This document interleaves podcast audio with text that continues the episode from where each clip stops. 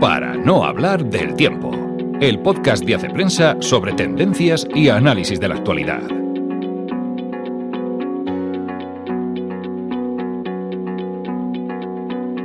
Hola amigos, una semana más nos encontramos en el podcast de Hace Prensa, una semana más que no podemos dar la buena noticia de la paz. Soy Ana Sánchez de la Nieta y esta semana pues vamos a hablar de vamos a hablar de Ucrania, claro, vamos a hablar de cómo están viviendo algunos refugiados esta tragedia, de cómo se ve en la Unión Europea el conflicto y vamos a hablar también de cómo las palabras pueden ser una forma de resistencia.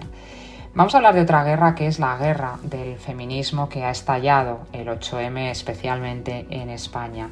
Y en las pistas culturales vamos a intentar hablar un poquito menos de guerra y más de paz. Vamos a hablar del blog de los grandes libros que hemos iniciado hace muy poquito en Hace Prensa. Vamos a hablar del Cirano de Geogright. Vamos a hablar de una serie, Estación 11, y vamos a hablar de algún podcast. Así que vamos empezando.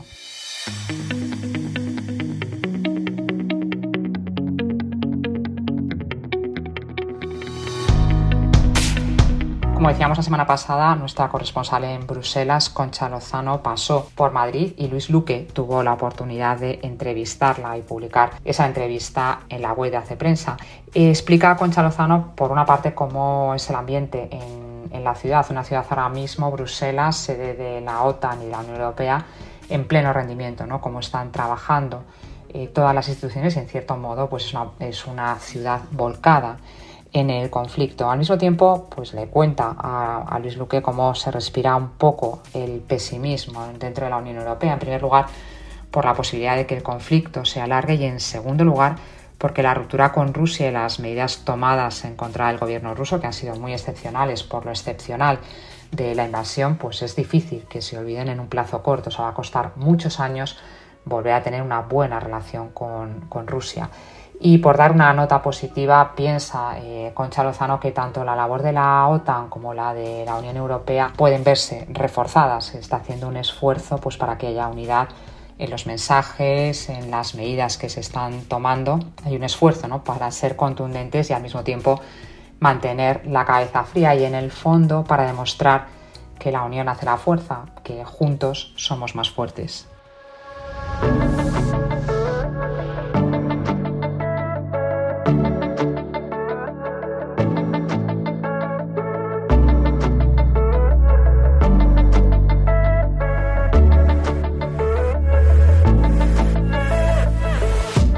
Y de las instituciones a las personas, porque hablar de guerra es hablar desgraciadamente de víctimas, de heridos, de muerte y de refugiados. Ya se han superado los dos millones de ucranianos que han salido del, país huyendo de la guerra y se prevé que va a ser el mayor éxodo desde la Segunda Guerra Mundial. Y esta realidad vuelve a poner encima de la mesa pues la situación de muchas personas refugiadas el Papa Francisco, en su último mensaje, el Día de la, Mundial de las Comunicaciones Sociales, eh, decía, para vencer los prejuicios sobre los migrantes y ablandar la dureza de nuestros corazones sería necesario tratar de escuchar sus historias, dar un nombre y una historia a cada uno de ellos. Quizá en este conflicto nos resulta más fácil poner un nombre, poner una historia. La estamos conociendo, estamos viendo esos vídeos en redes sociales que nos muestran también el día a día en los campos de, refugiados. En Prensa hemos publicado un, artículo recogiendo precisamente una jornada que organizó la Universidad Pontificia de la Santa Cruz, la Asociación ISCON y el Comité de Información Migrantes y Refugiados hace apenas un mes con, este, con esta crisis humanitaria ha sido un buen momento de ver las conclusiones de estas jornadas en las que se hablaba principalmente para a los periodistas pues con el objetivo de promover un relato veraz del fenómeno migratorio y sin partir de narrativas polarizadas o divisivas, ¿no? y respetando la dignidad de las personas implicadas. ¿no? El artículo recoge también pues, algunos de, eh, de las iniciativas que han tenido los diferentes países en estos meses, ya digo, esto es antes del conflicto de Ucrania, para acoger a los inmigrantes, entre otras una iniciativa italiana que se llama Corredores Humanitarios, que no es exactamente los corredores humanitarios de los que estamos tan pendientes estos días y que sirvan también para evacuar a la población, pero que la idea es un poco bueno, pues parecida, no es una cosa eh, ahora mismo es, una manera de eso, de evacuar la población en guerra, con un apoyo militar, con un alto el fuego.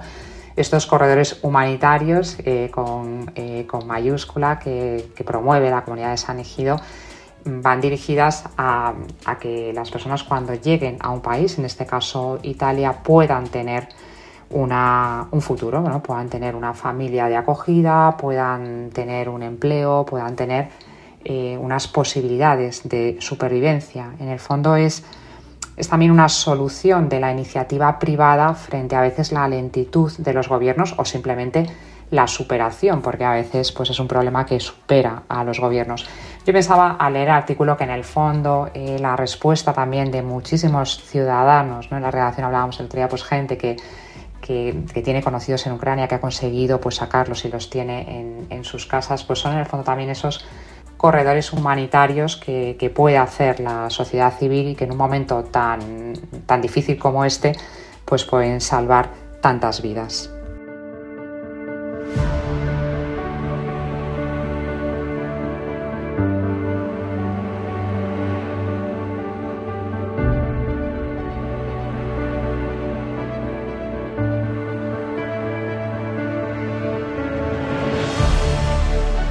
Este contexto de guerra, de catástrofe humanitaria, esta semana ha habido un artículo en la web de prensa que me captó absolutamente por su titular.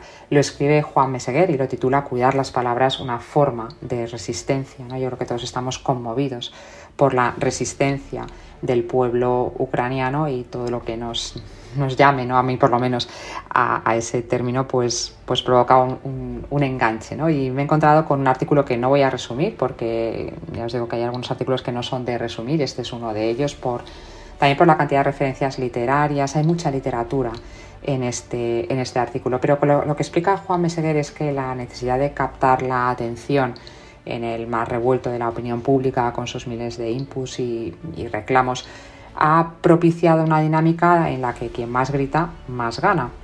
Y lo que señala Juan Mescal es que no estamos condenados a dejar que la mentalidad utilitaria se imponga sobre la integridad y que a la máxima grita más y te hará más caso se le puede oponer otra mucho más luminosa. Cuida las palabras y hace el bien aunque no se note. El artículo es que realiza un diagnóstico, me parece muy bueno, de cómo el populismo de izquierdas y de derechas utiliza el lenguaje para dividir y maltratar. Pero no solamente hace un diagnóstico, sino que hace una propuesta pues para superar este empobrecimiento mm, plantea en concreto el poder curativo de las palabras, que es una frase que me ha dejado absolutamente enganchada. La verdad es que en tiempos de guerra me ha parecido un artículo luminoso y que además nos puede dar una pista de cómo colaborar con la paz mundial, porque quizá pues no tenemos medios económicos y desde luego no tendremos armamento, pero todos tenemos la capacidad de comunicarnos y de hacer el bien a través de la palabra.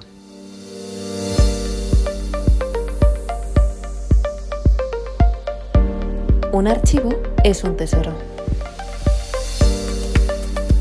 Y seguimos hablando de guerra, de batallas o de peleas, porque hemos celebrado esta semana el 8M, el Día de la Mujer. Y en España se ha manifestado esa división entre dos facciones del feminismo. En Madrid y en otras 20 ciudades españolas no ha habido una manifestación a favor de la mujer, sino dos manifestaciones con dos cabeceras distintas y con dos pancartas diferentes. Hemos titulado nuestro artículo en Hace Prensa entre la abolición y el entrismo porque podría, bueno, estos, estas palabras podrían denominar cada una de las facciones, ¿no? Por una parte, esa propuesta de abolición, especialmente en cuatro temas, ¿no? La pornografía, la prostitución, los vientres de alquiler y, si no la abolición, la modificación, una reforma eh, sustancial de la llamada ley trans, mientras que la otra facción del feminismo habla de una inclusión y en esa inclusión algunos eh, piensan y muchos denuncian y critican que más que inclusión es un excesivo entrismo, es que en el fondo la bandera del feminismo quepan todas las causas que defiende la izquierda política. Al final, esa división habla pues, de, un planteamiento muy diferente en esa lucha por la igualdad de la mujer. Y hemos recogido de nuestro archivo un artículo en el que, explica un poco pues, los tres grandes debates o los cuatro grandes debates dentro del, feminismo, que son esos temas que antes hablábamos de abolición, la pornografía, la prostitución, el alquiler eh, de la, gestación subrogada y la, la llamada ley trans.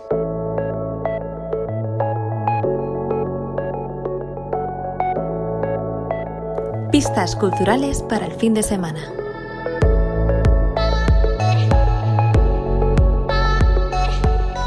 Y esta semana no vamos a hablar de un libro, sino que vamos a hablar de un blog de libros, porque José María Caravante, que es el jefe de sección de la literatura en su apartado de ensayo, ha iniciado hace un par de semanas en Hace Prensa un blog que ha titulado Grandes Libros y que se trata, pues, eso, de ir hablando de esas grandes obras de la literatura universal y del pensamiento, esos libros que en el fondo nos han marcado y han hecho que la civilización humana avance. Hace también unos días publicaba José María Torralba en Hace Prensa un artículo muy interesante sobre la importancia de las humanidades y la importancia de conocer los clásicos, así que me parece que una buena manera de poner esto en práctica es eh, suscribirse o por lo menos ir leyendo este blog de grandes libros que mm, dedica su primera entrada al Ávaro de Molière. Así que os animo, ya os digo, a suscribiros o al menos a, a daros una vuelta por este nuevo blog de Hace Prensa. I need something to die for, write poems and cry for, and I won't be ashamed. Mi único fin en esta vida es amar a Roxanne. ¿Lo sabe ella? El mundo no aceptará que alguien como yo esté con una mujer alta y bella. La verdad es que teníamos muchas ganas de ver el Cirano de Joe Wright. Joe Wright es el director de películas como Ana Karenina, Orgullo y Prejuicio o Expiación, es decir, es un director muy acostumbrado a tratar la literatura, a convertir los libros en películas. Aquí ha convertido una obra de teatro francesa muy famosa y que tiene una maravillosa versión protagonizada por Gerard Depardieu, pues ha cogido esta obra, Cirano, y la ha convertido en un musical. Hay que decir que a mí me ha gustado más la, ya digo, la versión antigua, me parece sobre todo por la, por la interpretación de Gerard Depardieu, que creo que en el imaginario de muchos va a ser siempre eh, Cirano de, de Bergerac. Pero esta versión musical la verdad es que consigue salir bastante airoso Joe Wright porque muestra pues muchísima fidelidad a la, obra original, al, argumento de Cirano, un argumento lleno de, poesía y lleno de drama y lleno de romanticismo, y al mismo tiempo pues añadir mm, pues una puesta en escena muy conseguida, una buena producción, hay muy buenas interpretaciones y hay algunas canciones eh, notables. Así que la verdad es que ya digo, esta, este reto que tenía Joe Wright, convertir Cirano en un musical se puede decir que reto conseguido y a los que os gusta el musical pues vais a disfrutar mucho de esta obra y ya digo, recomiendo a los que no conozcáis el tirano de, de Gerard Depardieu del año 1990 pues en Amazon Prime también la podéis ver.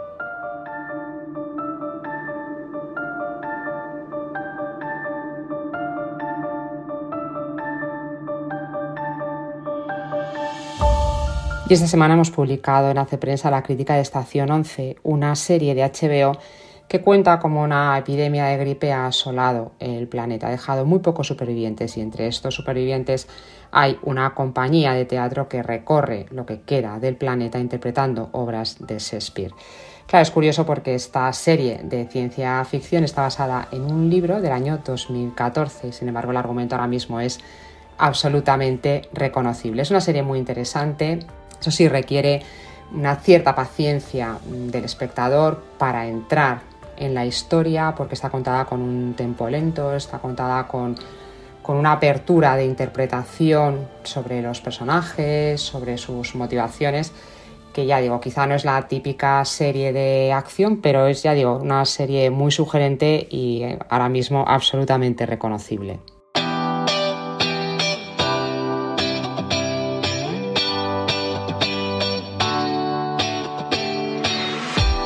Y para cerrar el programa vamos a volver a la guerra. La semana pasada os recomendaba dos podcasts sobre el conflicto de Ucrania y hoy os voy a recomendar un tercero, que es el podcast de Javier Atar en El Mundo. El Mundo al Día es el podcast habitual del diario El Mundo, que desde que empezó la guerra dedica todos los días a Ucrania. Y la verdad es que es una pieza de periodismo de cinco estrellas.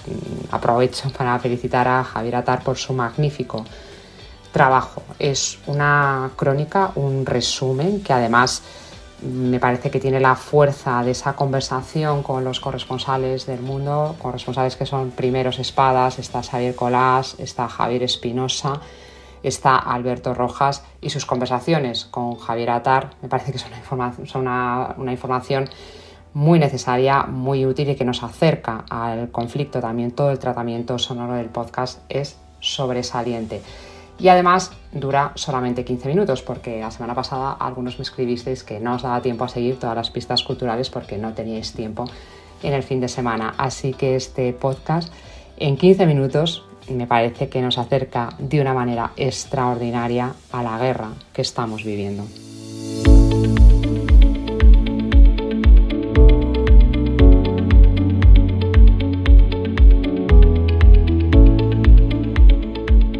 Y amigos, terminamos ya. Como siempre tenéis mucha más información en la web de Hace Prensa.